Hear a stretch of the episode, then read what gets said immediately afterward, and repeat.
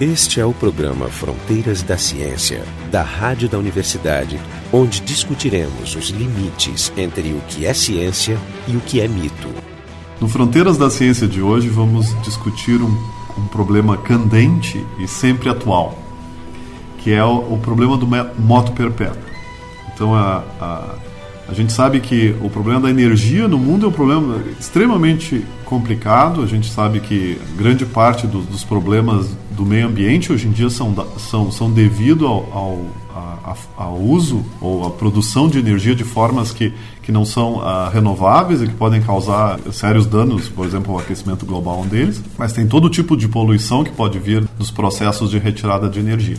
Então, seria extraordinário se a gente pudesse ter uma forma de energia completamente limpa e, além de limpa, sem custo. Né? Eu pudesse é, tirar a energia de onde eu quisesse, com, de forma infinita e sem, sem mudar nada do resto do planeta. Todo mundo feliz, cheio de energia. E essa, essa é uma das, das razões da busca por parte de algumas pessoas do tal do moto contínuo, do moto perpétuo. Então, para discutir é, essa, essa questão aqui, o convidado é o professor Fernando Lang da Silveira, do Departamento de Física, e, o, e o vai, estamos aqui o, o Jorge Kilfield, o Jefferson Arenzon e eu, Marco Idiarte. Então vou começar com o Jorge aí, falam, contextualizam essa questão do moto perpétuo. Há quanto tempo o ser humano vai atrás dessa, dessa quimera é, tecnológica? É, o moto perpétuo, o movimento perpétuo é uma história antiga na história da humanidade mas uh, ele é mais falado desde o século XIII, quando tem o primeiro relato histórico né, de uma máquina, porque é quando começa a falar em máquinas na civilização ocidental. Né? O movimento, é bom fazer uma distinção entre o movimento perpétuo, conceito, e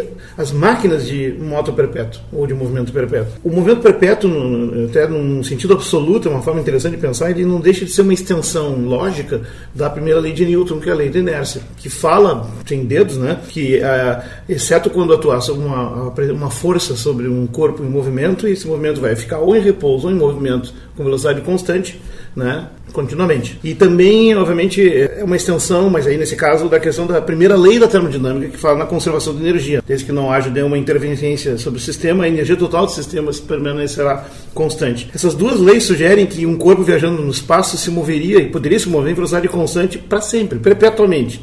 Né? A não ser que alguém interfira sobre ele exercendo força.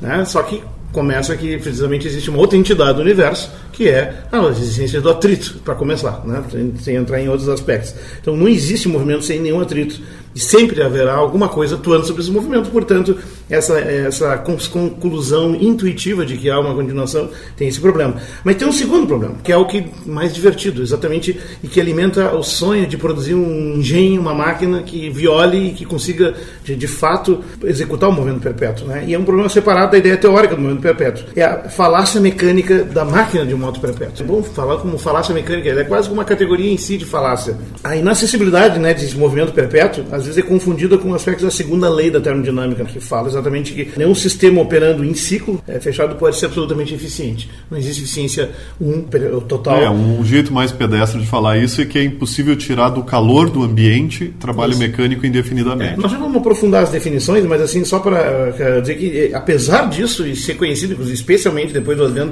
da, da Revolução Industrial, isso não deteve pessoas, e até hoje não detém, de tentar resolver e achar e eles realmente sempre encontram em algum gancho, em algum lugar para acreditar que é possível, apesar de saber disso, ou às vezes nem sabendo disso, é possível driblar essa limitação. Então, isso não parou as pessoas tentar fazer máquinas que funcionem para sempre, seja sem cessar, que seriam uma violação da segunda lei da termodinâmica, basicamente, ou máquinas que, indo além disso, produzem energia sem consumir, ou seja, produzem mais energia do que consome. E aí, portanto, violando a primeira lei também. E aí nós vamos depois falar das classificações. Então, de fato, estamos falando de um assunto fascinante que é tido por algumas, alguns pensadores de, de franja, assim, da borda né, do, do sistema, né, os mais outsiders, mais alternativos, de, de, é uma utopia de encontrar né, a solução para o problema energético e, e tal. Mas confronta leis fundamentais, assim, também a gente vai ter que comentar né, quão fundamentais essas leis são. Sim. Então, a própria busca do moto perpétuo é um moto perpétuo. Não deixa de ser, desde que ela começou obsessivamente. Mas não é cíclico. Não é cíclico porque as pessoas sempre tentam coisas é diferentes. É não, as pessoas sempre tentam ah, as mesmas. Devo falar, comentar isso que eu fiz uma busca no Google, YouTube na verdade, sobre Perpetual Motion Machines. A primeira ocorrência que eu obtive é um vídeo muito interessante que ele ilustra as, as propostas clássicas de moto perpétua. Só que esse, esse pequeno vídeo ele faz as máquinas funcionarem. Provavelmente deve ter algum motor escondido, algum, alguma entrada de energia escondida que não é mostrado, que não é mostrada que fica fazendo a máquina funcionar. Então, para quem a, as pessoas que fizerem a busca, a primeira ocorrência eles vão ver um, um vídeo que tem umas quatro ou cinco máquinas funcionando, mas elas não funcionam. Então é bom lembrar que se, se, se o ouvinte vai atrás, aquelas máquinas não estão funcionando. Elas estão uma ilustração da parte de quem fez o vídeo. Que esse problema, como vocês já disseram, é recorrente. E se a gente olhar para a história, a gente vai ver que a última tecnologia costuma inspirar um, um novo moto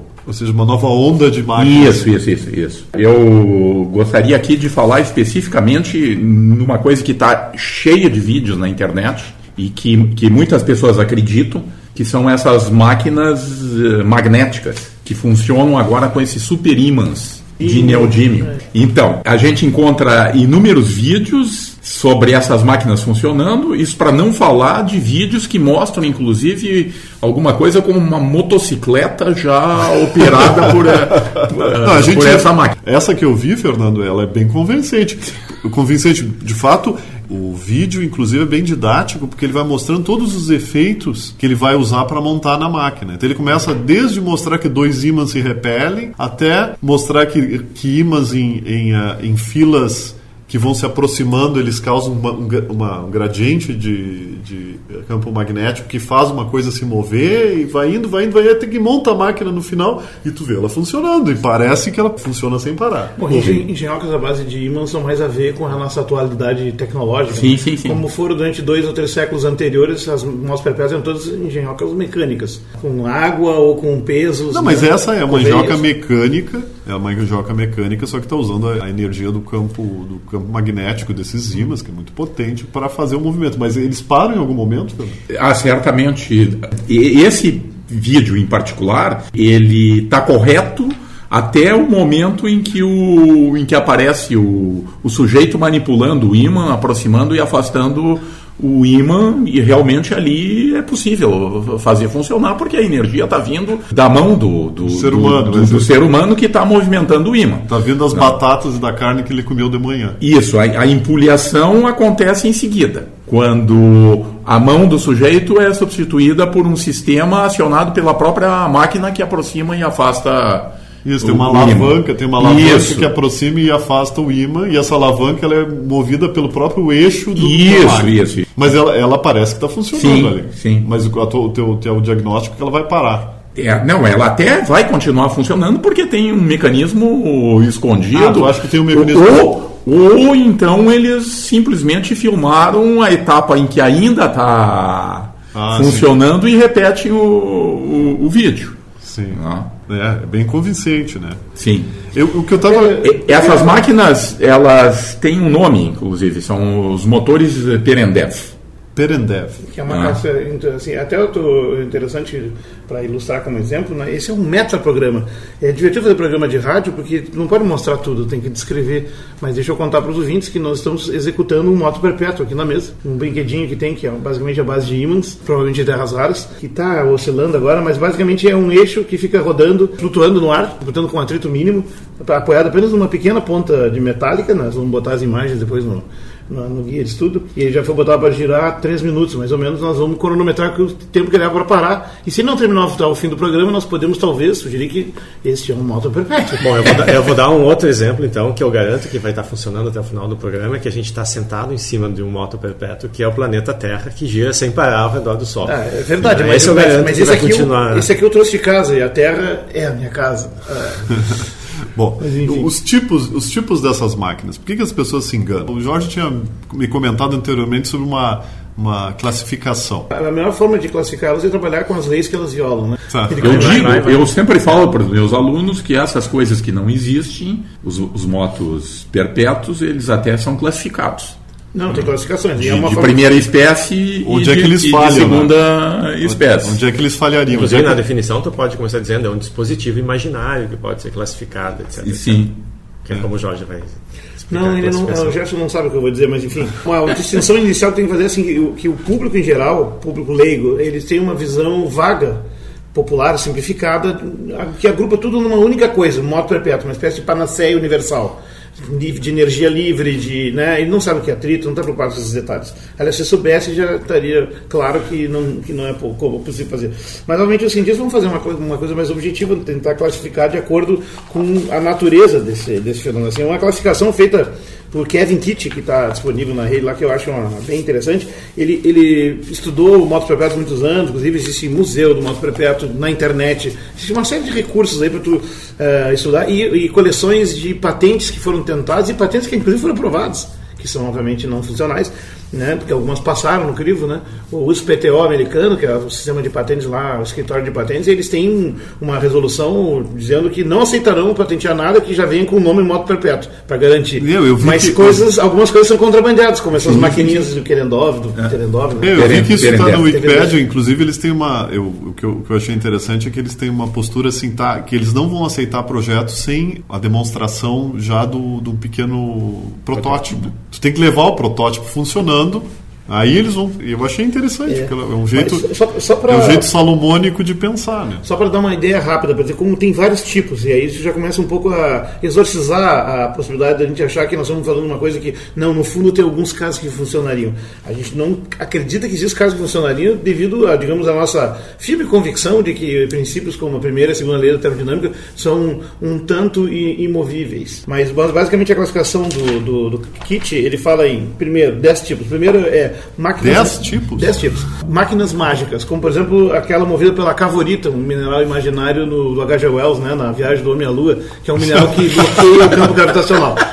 Já dá uma ideia do nível profundidade do sistema. Obviamente é uma máquina. de A questão é, será que precisaria classificar a ficção? Né? Além das máquinas mágicas, tem as máquinas impossíveis, como por exemplo os desenhos do Escher, que ele brinca com aquelas cachoeiras circulares e coisas desse tipo, e algumas outras rodas infinitas ali, que, por exemplo, hum, máquinas que, que tem um peso 9, aí tu vira de cabeça para baixo e ele fica com peso 6, então tu pode fazer ele se auto-influenciar. São brincadeiras impossíveis. São, elas são impossibilidades lógicas. O terceiro tipo são máquinas reais, mas que estão montadas com complexidades e obscuridades tais que o- as pessoas menos preparadas não conseguem enxergar. Então, é, basicamente, essa seria o conjunto de quase todos os modos perpétuos que foram tentados. Ou seja, tão complicado. São fraudes é, que enrolam os inautos é, incautos, né? é tão complicado de ver a fraude que tu acaba acreditando. É, às vezes é tão chato de tentar encontrar um negócio que tu não consegue. Se tu vai olhar, são máquinas cheias de penduricalhos e coisas são verdadeiras, né? Não é questão de fraude, é o próprio inventor não consegue detectar onde que não, Sim, ele faz uma coisa que que deixa de funcionar o, o princípio. dificulta ele mesmo de achar, porque ele é faz um sistema complexo e a complexidade derrota a análise, né?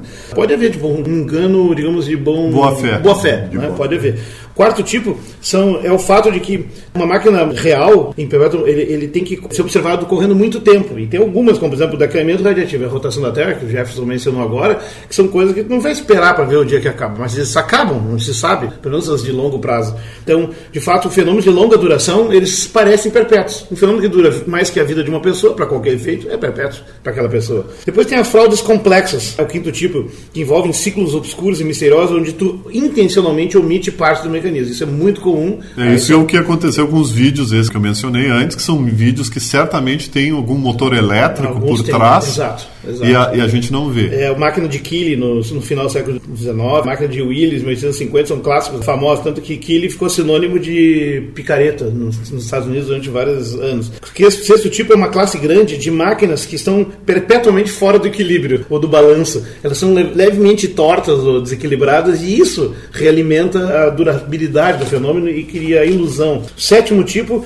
é base, máquinas baseadas em, em equívocos de medição. Isso é bem divertido. Ah, o inventor calcula o movimento perpétuo, mas não observa ele. Por exemplo, tem um motor, motor do Giragossian que confunde energia com potência.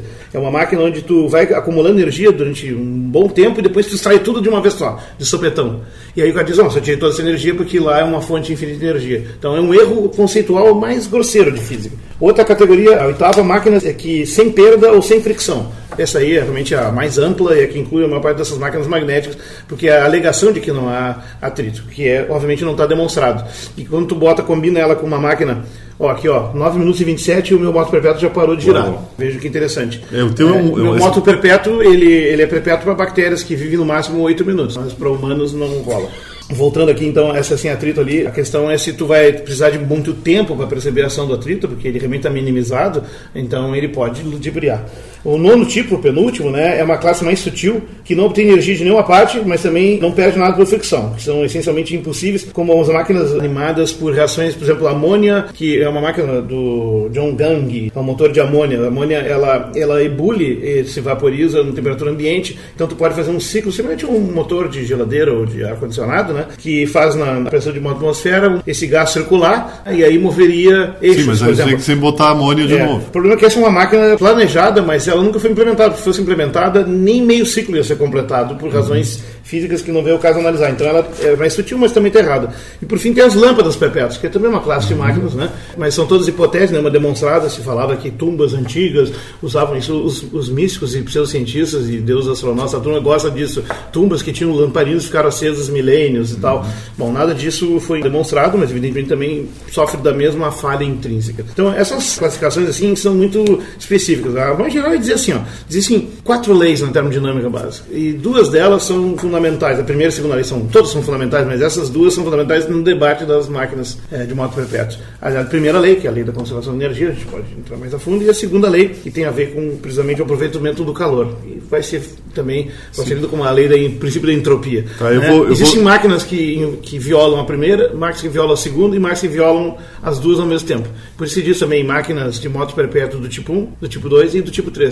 É a classificação mais simples. Mas essa, obviamente, é muito pedante para o público leigo. Né? Eu gosto mais das três classificações. Eu só, só vou parar para dizer que a gente, esse é o programa Fronteiras da Ciência, a gente está tá discutindo o moto perpétuo aqui, ou a possibilidade dos motos perpétuos. E o nosso site é o frontedaciencia.urgs.br. Fernando, o que tu tem a dizer sobre essas classificações? E... Não, eu, eu ainda gostaria de deixar um alerta para as pessoas que procuram essas coisas na, na internet. Se eles encontrarem um moto perpétuo na internet, vão encontrar diversos, eles devem em seguida ver se isso aparece em algum site confiável, ok? O problema é explicar o que é um site confiável para as pessoas. Pois é, um site confiável, por exemplo, é um site de uma universidade. universidade. O nosso blog. Universidade grande, né? Ou uma, ou uma revista científica. O que não garante de... nada. É, não. É, porque acho que não são as credenciais da pessoa ou da revista que vão garantir veracidade. Mas seria um jeito de aumentar não, a evidência. É, é, claro, é o primeiro, é um começo, primeiro é um critério. É o primeiro de aproximar, de aumentar a evidência. Tudo tem que ser abordado com cautela. Né? Alguns problemas são mais sutis. Especificamente esse motor Perendev, que está cheio de, de, de vídeos e blogs falando mas uh, tu não encontra ele em, em, qualquer site que a gente reputaria como, como confiável. Eu encontrei um verbete na, na Wikipédia em italiano que desmistifica o, o, o motor. Qual é a falha? Qual é o problema do motor, basicamente? Atrito. É atrito, é isso? Pois é, é que esse, esse motor não é não é um, um, um uh, é um, é um moto de primeira espécie, porque ele ele, ele não conserva energia. E, e, exatamente, ele ele tira ele produz energia do nada, porque ele, ele só trabalha com ímãs uh, permanentes, nada acontece naqueles ímãs e, e sobra energia. Né? Ele, é, ele é um, de, é um de, de, primeira espécie. Considerando um largo prazo, não está considerado, por exemplo, coisa como fadiga de metais, que pode acontecer com o tempo. Não, não, mas, não, mas essa questão da conservação de energia, porque para o físico é mais, fácil, é mais fácil de pensar do que para o leigo a, essa ideia da conservação de energia, porque se ele está produzindo o trabalho, se a máquina está movimentando alguma coisa, então ela tem que estar tá consumindo energia. A gente tem que se perguntar qual é a fonte de energia da máquina. Por exemplo, no caso seria o campo magnético dos ímãs. Então, se ele está consumindo essa energia, ou esse campo magnético tinha que diminuir. Esses ímãs tinham que gastar, assim como uma pilha gasta quando está sendo usada dentro de um rádio. Pois é, como é que a gente sai desse nó? Não gasta. Não, não gasta, não gasta. E, e, e se a gente fizer a, a, hipótese de que o ímã se gasta, e um, um, um colega nosso chegou a fazer esse cálculo, ele avaliou qual é a quantidade de energia magnética que tem armazenada em cada ímã, Essa quantidade é irrisória comparada com a quantidade de energia que está que tá sendo retirada da máquina. E, adicionalmente, os ímãs parecem não se gastar nessas, nessas máquinas. Não, não tem uma confusão entre energia e potência? Nessa, nessa formulação? Não, acho que não. Acho que aqui não é, não é, porque essa máquina ela produz trabalho, ela realiza trabalho mecânico a partir só de um sistema de ímãs permanentes. Que nem essas máquinas que, que são máquinas de que usam a gravidade. É, nós temos um exemplo aqui na nossa cidade, está ficando famoso, né, de uma máquina de enorme porte. Isso, que ela, que, que ela usaria a gravidade. Se propunha a ser, uma, na verdade, uma fonte de energia inesgotável. Não chega Isso. a sei a palavra modo e a, e a origem dessa energia é atribuída à gravidade. gravidade Sim. Mas se essa é a origem, né, e se a energia se conserva, de alguma forma essa máquina, ao funcionar, teria que modificar a gravidade terrestre. terrestre. Que, aliás, não é eterno, porque tem várias coisas vão mudando. Sim, sim, mas agora, será Nada. que a máquina modifica a gravidade terrestre? Pois é. se ela consumir massa. Só se ela consumir massa. Mas veja mas só. Isso que são chamadas, as, como é que a gente chama, as rodas super balanceadas. Isso tem uma categoria de, de motos perpétuos que são essas rodas super balanceadas. Até o, até o Da Vinci propôs uma dessas máquinas, onde ao mover a máquina haveria uma mudança de, de concentração de massa em relação ao eixo de rotação desse objeto, e essa mudança faria que houvesse sempre um torque permanente numa direção, de acordo com a idealização de quem montou. Sim, né? sim, sim. Mas a gente sabe que não é funciona. É a categoria das permanentemente fora de equilíbrio. Isso, uhum. exatamente. Não, quer dizer, na verdade a máquina é em, está em equilíbrio, só que quem, produ, quem propôs a máquina não se dá conta que ela está em equilíbrio. Porque ele, é o, bom, isso é difícil de escrever aqui, o que acontece é que algumas das massas, quando essa, essa roda se move, algumas das massas ficariam mais longe do, do eixo, enquanto que outras ficariam mais perto. Então as que estão mais longe têm mais torque e fariam ela se mover. Só que quem olha a máquina rapidamente vê que quando as, as massas se aproximam do eixo, num dos lados da máquina vai ter muito mais massa do que do outro. Então, um, de um lado tem mais torque, porque tem mais braço de alavanca, no outro lado tem o mesmo torque, porque tem mais massa com menos braço de alavanca. Quer dizer, em princípio, ela estaria em equilíbrio. Eu acho que a gente tem, a gente tem 900 anos documentados de propostas de, de máquinas né, que poderiam, teoricamente, se, se mover para sempre, mas nesses 900 anos a gente também não tem nenhuma evidência experimental de que elas funcionam. Mas isso não quer dizer que a gente tenha que negar a, a importância da, elas foram fundamentais porque no início não, os princípios da mecânica, os princípios da termodinâmica, eles não eram claros para ninguém, não eram formulados e não eram claros. Sim, a maior parte delas foi feita antes de se entender. Claro, foi a, foi a própria Sim. tentativa de se construir uma máquina como essas que levou à conclusão de que existia um princípio de conservação de, de energia.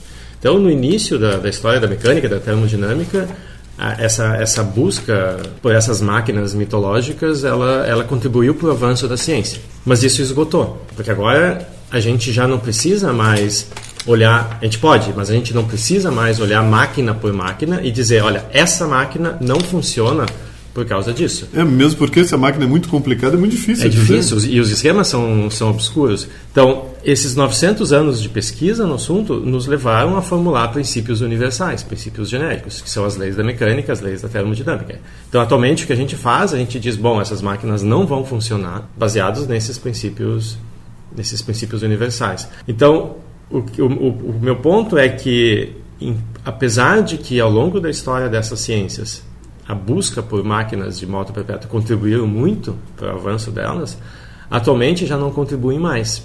As pessoas que ainda tentam, apesar das evidências, apesar do que a gente conhece de ciência, construir uma máquina como essas, elas poderiam investir esse mesmo esforço em áreas viáveis, em, onde elas poderiam produzir algo interessante. Então, além da, da, toda a discussão sobre desperdício de energia, é um desperdício de, de cérebros né, de pessoas que são certamente inteligentes, mas que estão investindo seus esforços em, é. em problemas errados. É, tu, não, a gente não está muito conservador, de cabeça fechada. É, eu, eu, eu, eu, diria assim, o lúdico exercício sempre vai valer, né? Porque na verdade tem um, tem um autor que estudou, que se chama Ord Hume, fez uma sistematização também, e foi o cara que fez a coleção mais completa de motos perpétuos da história e tal.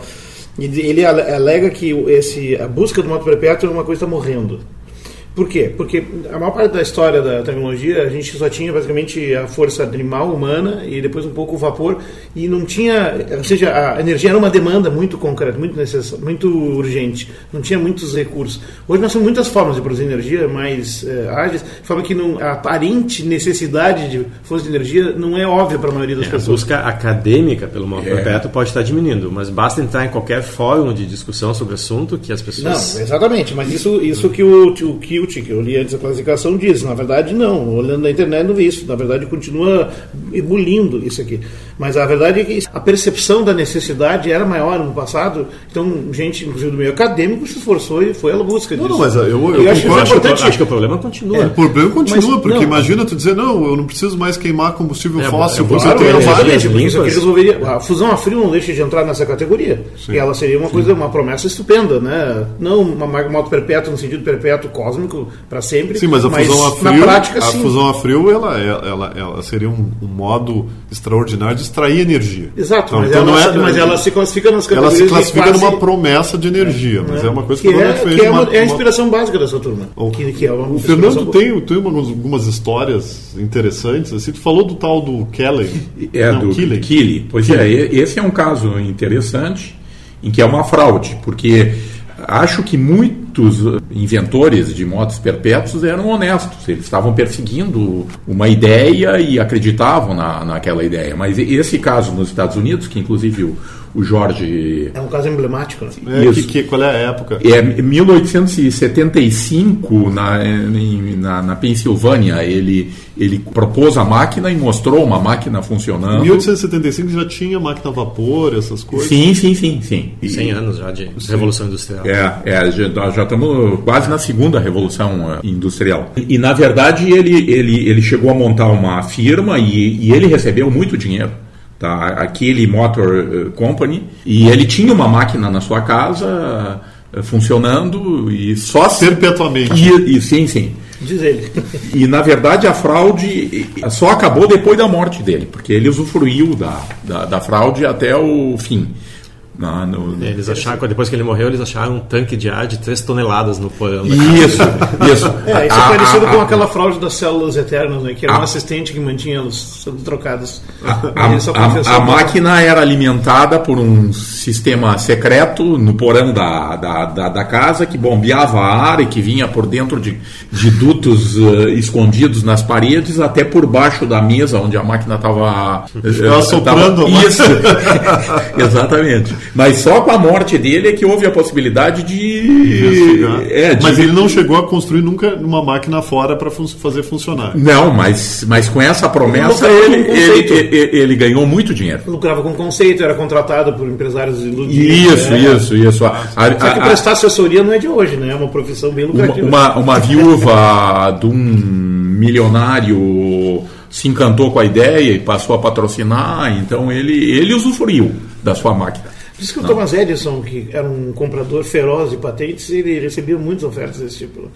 Mas ele recusava ortodoxamente, né? Assim, diz que ele, pelo menos ele era bem ortodoxo nesse sentido. Na década de 90 do século passado, eu li um, uma entrevista do sujeito, o diretor científico da Ford.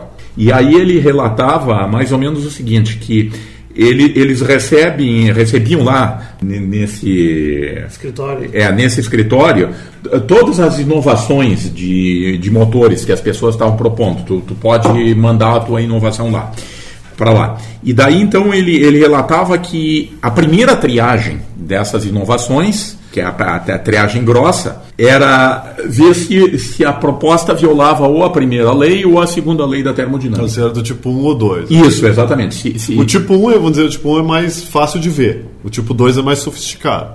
É, é tem um nível de ocultamento da é. dificuldade. De, e, e só nessa primeira triagem, eles já eliminavam mais de 90% dos projetos que, que entravam. Então, depois dessa primeira triagem, aí uh, tinha alguma coisa... Aí eram máquinas de verdade, aí, mas eles, agora eles teriam que ver se isso. eram mais eficientes do que as que isso, existiam isso, na época. Interessante que o Marco Aurélio, então, realmente, ele é quase que uma categoria emblemática das fraudes pseudocientíficas. Se pensar assim no desafio que o Instituto do, do, James, do James Randi tem, né? Para receber alegações paranormais. É a mesma coisa, né? São alegações que botadas a teste. É muito, é muito parecido e o mecanismo é similar no sentido de que todas as pessoas que foram testadas, né, apesar de elas terem concordado com o protocolo, de terem testado antes do início do experimento, dizendo tudo funciona, meus poderes estão todos. Não, estou falando dos poderes. É, não dos é- poderes. é o mesmo elas tipo no final, elas, de- elas sempre têm uma racionalização de por que não funcionou.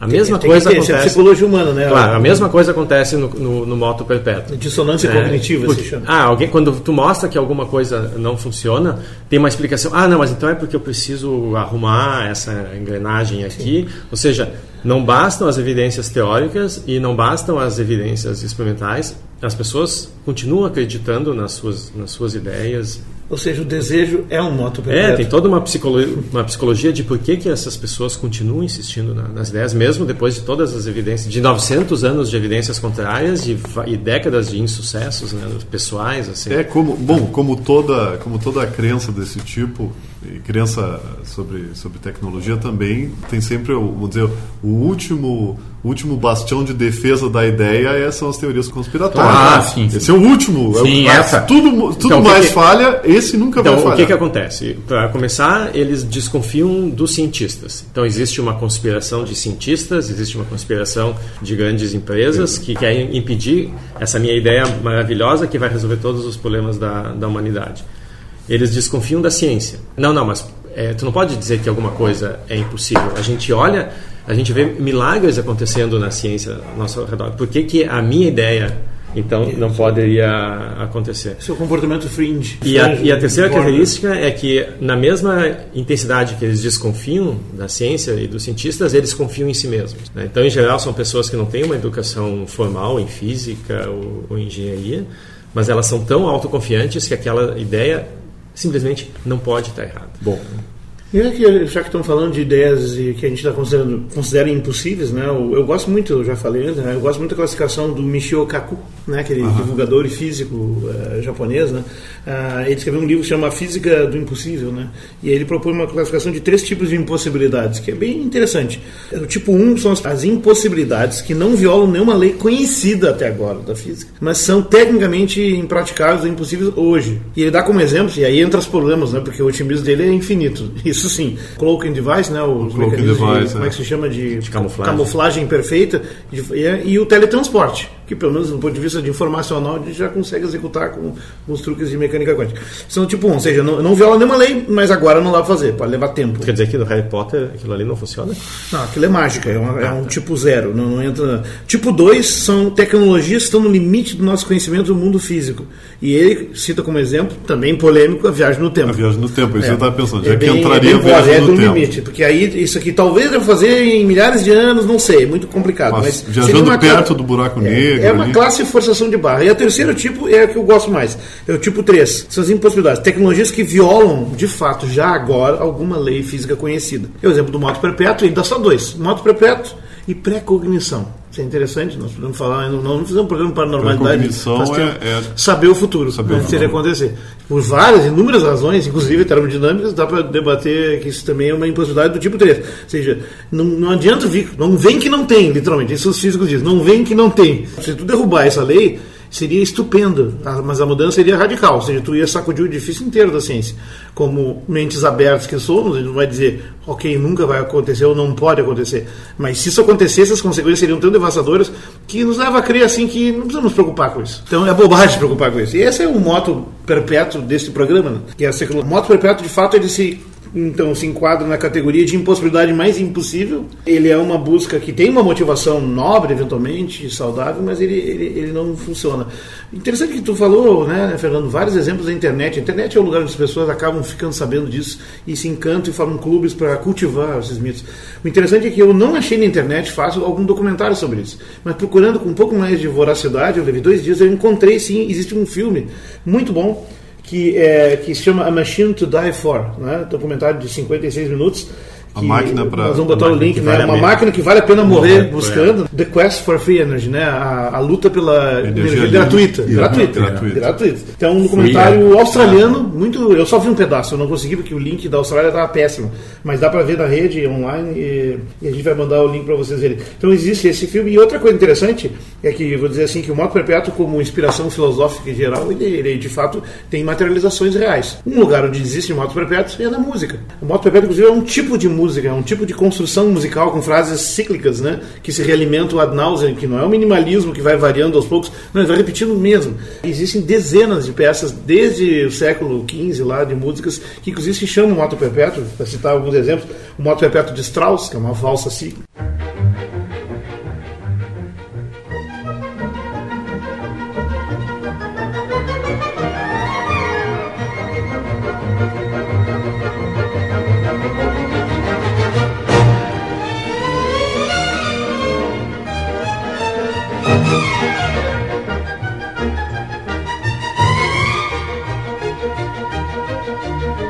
Moto Perpétuo Paganini, que é a peça mais notável de todas, porque é uma peça de violino que não deixa o cara respirar durante 4 minutos e meio, é uma das mais difíceis que tem para tocar no violino. Telemann já, no, no, no, lá no, na época do Barroco já fazia, Sansen, é, Dovacek, Busoni, Will, Vaughan Williams, enfim, Barber nos Estados Unidos, né, o Ginastera aqui na Argentina. Dizer, é, músicos do mundo inteiro compuseram e aí eu recomendo um programa uh, que tem, na, na, inclusive disponível na rede, que é Encontro com o Maestro, né, um programa com, apresentado pelo maestro João Maurício Galindo. Ele fez um especial sobre Esse motos programa é onde? É, ele está disponível na Rádio Cultura FM de São Paulo, mas ele é, ele é retransmitido pela Cultura aqui de Porto Alegre. Né? Ele se chama Encontro com o Maestro. Tu bota lá Encontro com o Maestro e tu entra na página. Mas a gente vai tentar disponibilizar esse link também. É um programa de 8 de julho deste ano, é só sobre motos perpétuas. Tem 13 peças que são motos perpétuas. Ou seja, do ponto de vista estético e cultural, existem motos perpétuas. E esses são prazerosos e todos os cientistas gostam, são peças belíssimas. Então não vamos perder esperança. A nossa conclusão é que o moto perpétuo na arte existe. Com certeza. E na ficção também. Inclusive na arte visual, né? Tu é Escher, tu tem os desenhos é. impossíveis. Já no resto é o que o Einstein chamava de insanidade, né? Que é fazer sempre as mesmas coisas esperando encontrar resultados diferentes.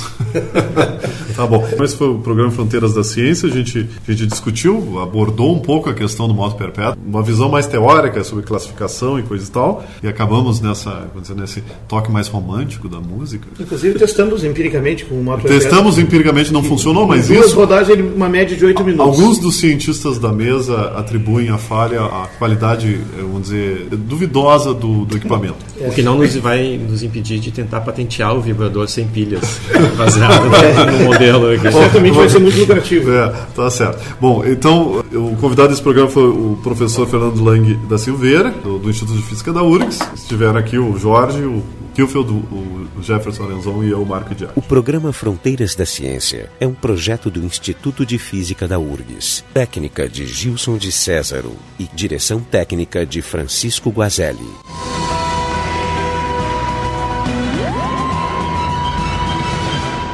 Na sequência, como bônus, apresentamos uma entrevista dada por mim, Jefferson Arenzon, juntamente com o Fernando Lang, ambos do Instituto de Física da URGS, ao jornalista Alexandre Rodrigues. Então, eu vou ter que começar do básico, então, que é o básico do básico, que vai ser por que, que o moto contínuo não pode funcionar. Tem que começar distinguindo dois tipos de, de moto contínuo, né?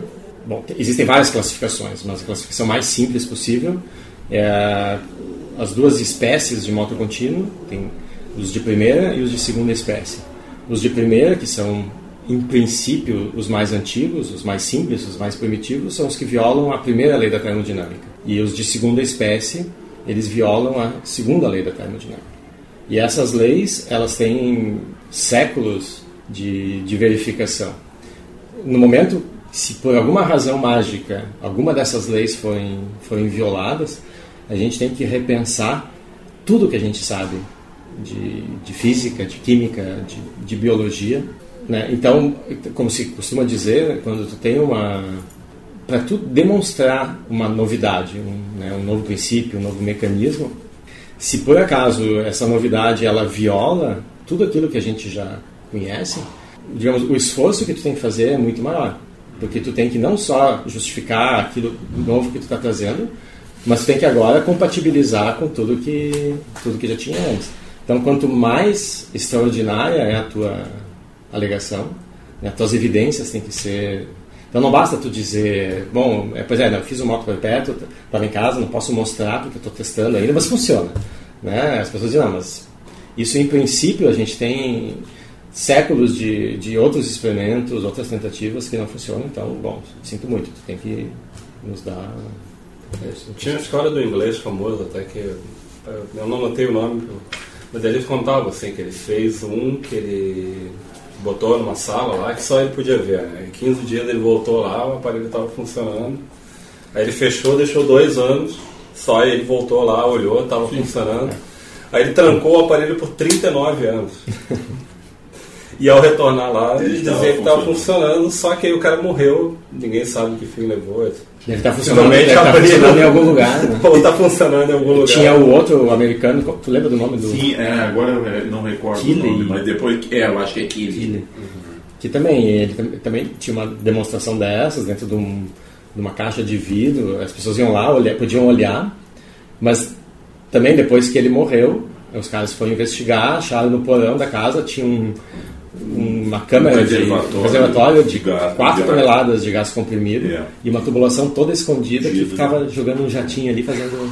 Mas né? esse, esse sujeito ganhou dinheiro com isso. Claro. Porque, porque muita gente investiu e, e, inclusive o nome dele, pelo que o. Isso eu não sabia que o Jorge falou naquele dia, no início, porque a fraude foi é, posta limpo no final do século XIX.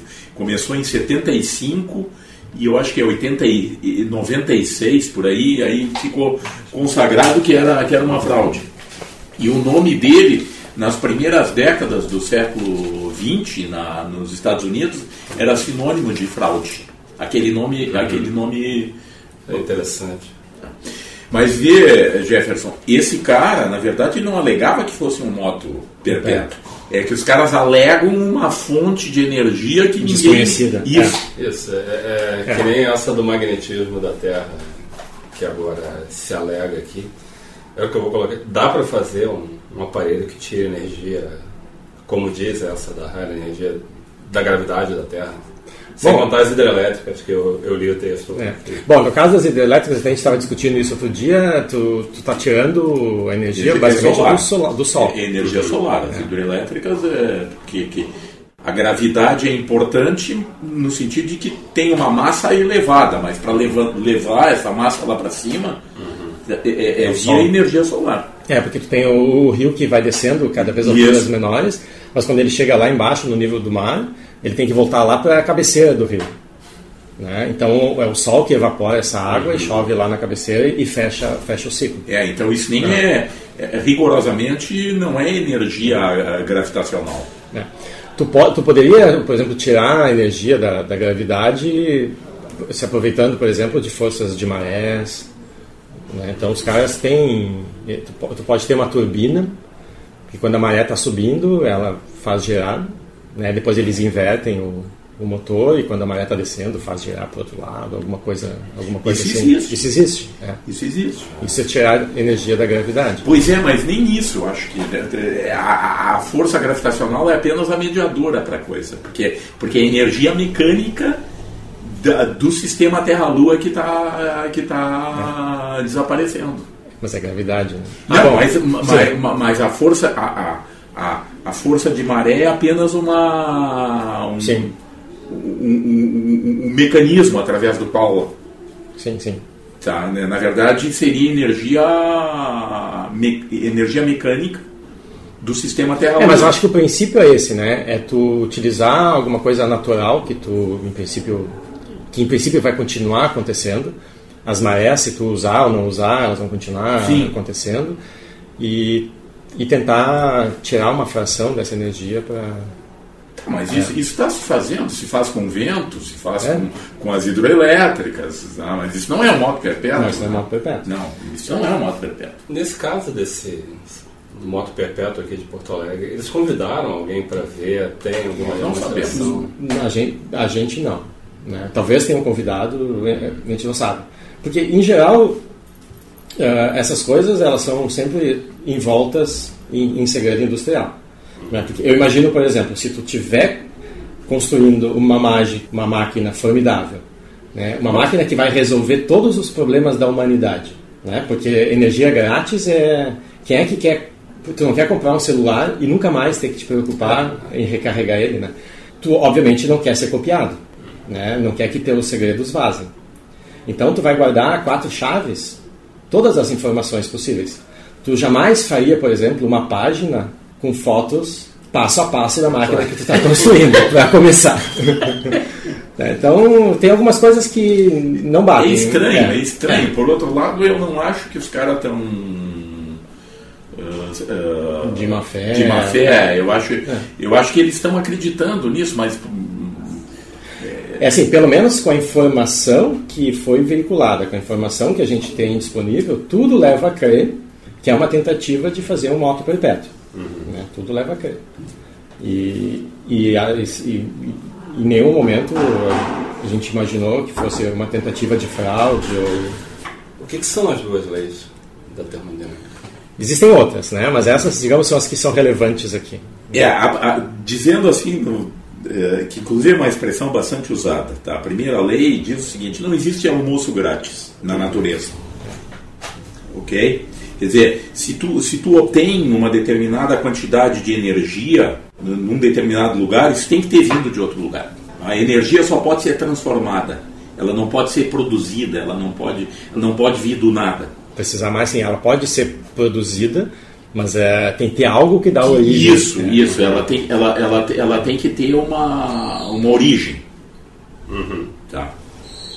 A segunda lei é um pouco mais complicada. Tá? Ela diz o seguinte, que eu não posso transformar integralmente 100 unidades de calor em, em, em 100 unidades de trabalho. É, a segunda lei ela é mais tem que haver uma perda. É, a segunda lei ela é mais complicada porque ela não é como a primeira que te diz ah, o que, que acontece. Uhum. Ela te diz ah, como as coisas não devem acontecer. Ela é uma, uma lei negativa. Então ela te diz que as coisas podem acontecer num sentido, mas não no outro. Né? Então tu pode pegar, por exemplo, uma certa quantidade de trabalho, que, por exemplo, o trabalho que tu tem à disposição numa tomada, e tu pode transformar 100% desse, dessa energia que, que serve para alguma coisa em calor. Então, por exemplo, tu liga um rabo quente ali, tu está pegando toda essa energia que poderia fazer funcionar um, liquidificador, fazer uma coisa mecânica funcionar, mas tu pode pegar essa energia e dissipar completamente como calor. Que a segunda lei diz que o contrário tu não pode fazer, que é pegar esse calor e retransformar em Isso, energia que possa ser usada. E, uhum. Tu pode transformar uma fração. Uma parte. Né? Uma parte. Existem, e o que a segunda lei coloca são os limites de do que, que pode ser transformado. E um moto contínuo, nesse caso, ele diz respeito a essa lei. Aí depende, depende de, do tipo da categoria. De segunda, se fosse de segunda categoria.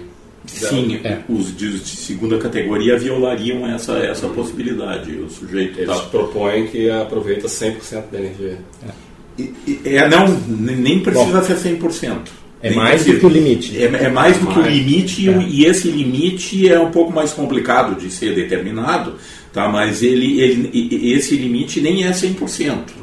Tá? Por exemplo, para as máquinas que a gente tem, a, motores de automóvel, tá? e esse limite superior, nós estamos muito longe do, do, do limite que eu vou te falar agora. Tá? Esse limite superior é, andaria lá em torno de 80%.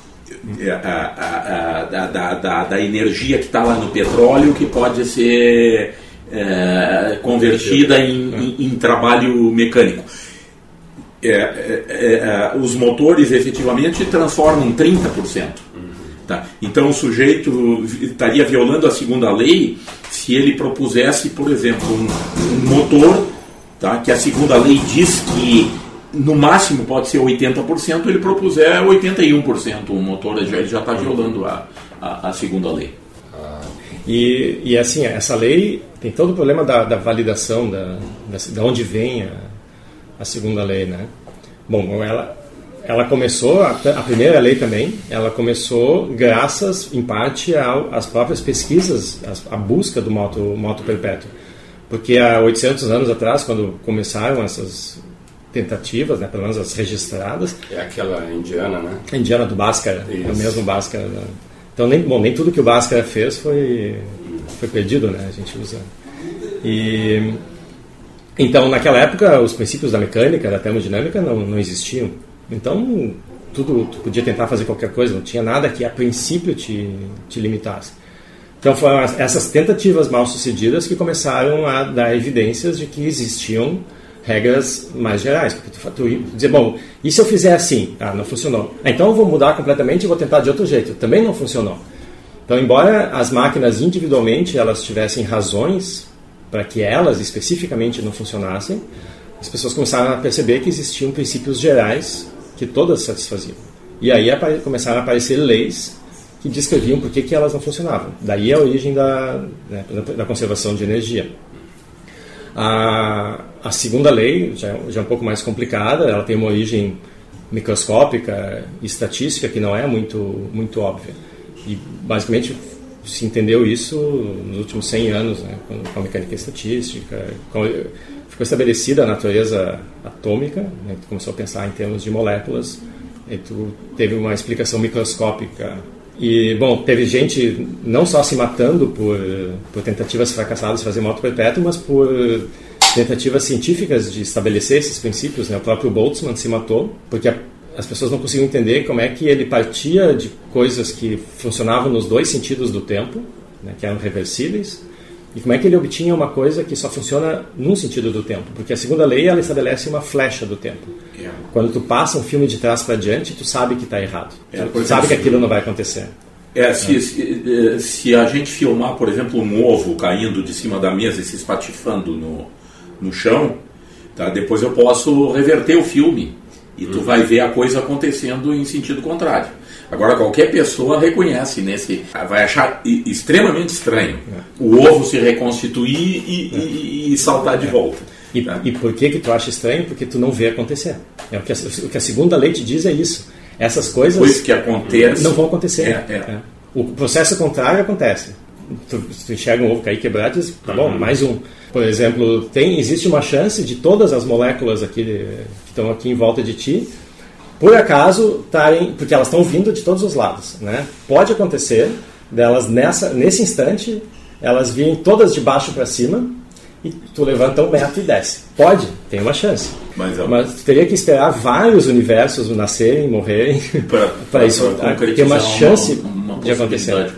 Então, a, a origem então da, da segunda lei é a estatística. né? Essas coisas não é que elas são impossíveis de acontecerem, mas a probabilidade de acontecer é tão, tão, tão desprezível que tu pode passar a, vida inteira do universo esperando acontecer e não acontecendo, né? porque é improvável. É claro que a gente sabe que é improvável que exista assim, mas eu fiquei com uma curiosidade que era. Eu tentei conversar com isso do Heitor Atelo. E se existisse? Se de repente aparece um cara, demonstra um e diz: Olha, eu tenho moto contínua aqui, bota para funcionar, abre, mostra o princípio, todo mundo diz: Ah, funcionou. O que, que aconteceria? Bom, para começar, a gente já tem que reescrever todos os livros de física. Todos. E, e- e- e provavelmente ele ganharia o ano que vem o Prêmio Nobel de Física, para começar. Resolveria todos os problemas E da é- humanidade. é. Porque tu não teria mais problemas de, De energia. de energia na- e, por consequência, de fome, de, de É. nada. Energia infinita, grátis, é tudo que a gente quer. É. É isso que atrai na. na- É. É, é isso que eu ia perguntar. Assim, o que, vocês acham que faz tanta gente tentar? Assim? Bom, tem, tem- acho que tem várias, várias coisas, né? Então, as pessoas que, em geral, buscam, elas têm uma autoconfiança extremamente exagerada. Elas têm aquela... Elas conhecem a verdade. É basicamente, um, é, é quase um pensamento religioso, assim. Então, eu sei que pode existir e eu sei que eu sou capaz. Né? Então, não vão ser alguns insucessos, não vão ser evidências contrárias que vão me, me dissuadir. Eu vou continuar tentando. Eu desconfio extremamente da, das coisas estabelecidas. Eu desconfio do que os outros cientistas estão me dizendo. Né? Eles certamente têm interesses por trás. Eles certamente têm inveja das minhas ideias. Então, tu tem razões psicológicas para as pessoas. Ah, mas aí tu, tu vai lá e diz: não, mas aqui ó, o problema não funciona porque esse pezinho está assim. É. Ah, então eu vou resolver isso. Ele vai lá e. Ele acha que é um detalhe, É. né, que está faltando um, um pequeno detalhe. É. Sim, tem, tem explicações psicológicas para. Agora, o Brasil é dos poucos lugares que aceita patentes de, de aparelhos assim, né? dos países desenvolvidos. Ninguém mais, quando tenta registrar uma patente de moto perpétua, ninguém mais usa a palavra moto É, perpétua. uhum. E se tu for olhar as, as propostas, são tão complicadas que não é, não é evidente. Claro, que se o cara chegar e disser, eu estou tentando né, moto perpétuo do, do Jefferson Arenzon, é, aí não vai, os caras nem olham. Mas se, se tu mostra uma, uma máquina complexa, que não é evidente à primeira vista, aí, aí se aceita. Então algumas passam. Então acho que os caras, se tu por acaso mencionar a moto perpétuo, eles agora exigem um protótipo funcionando. Ah, tá. Ou se eles desconfiam que é, que é moto perpétuo, daí eles exigem uma coisa funcionando. Imagino que deva ter sido porque esses serviços ficaram atolados de projetos que não funcionavam. É, exatamente. É, todo o, o problema todo é certamente as pessoas que estão buscando fazer moto perpétuo são pessoas extremamente engenhosas, inteligentes, a maior parte delas sem formação, sem uma formação formal. Então, a, a pena que eu sinto é de que essas pessoas, se tivessem recebido uma, uma educação formal em física, química, elas poderiam estar concentrando a sua genialidade em, em tarefas que poderiam trazer benefícios para a humanidade, podiam resultar em alguma coisa útil e não ficar em busca da, da pedra filosofal.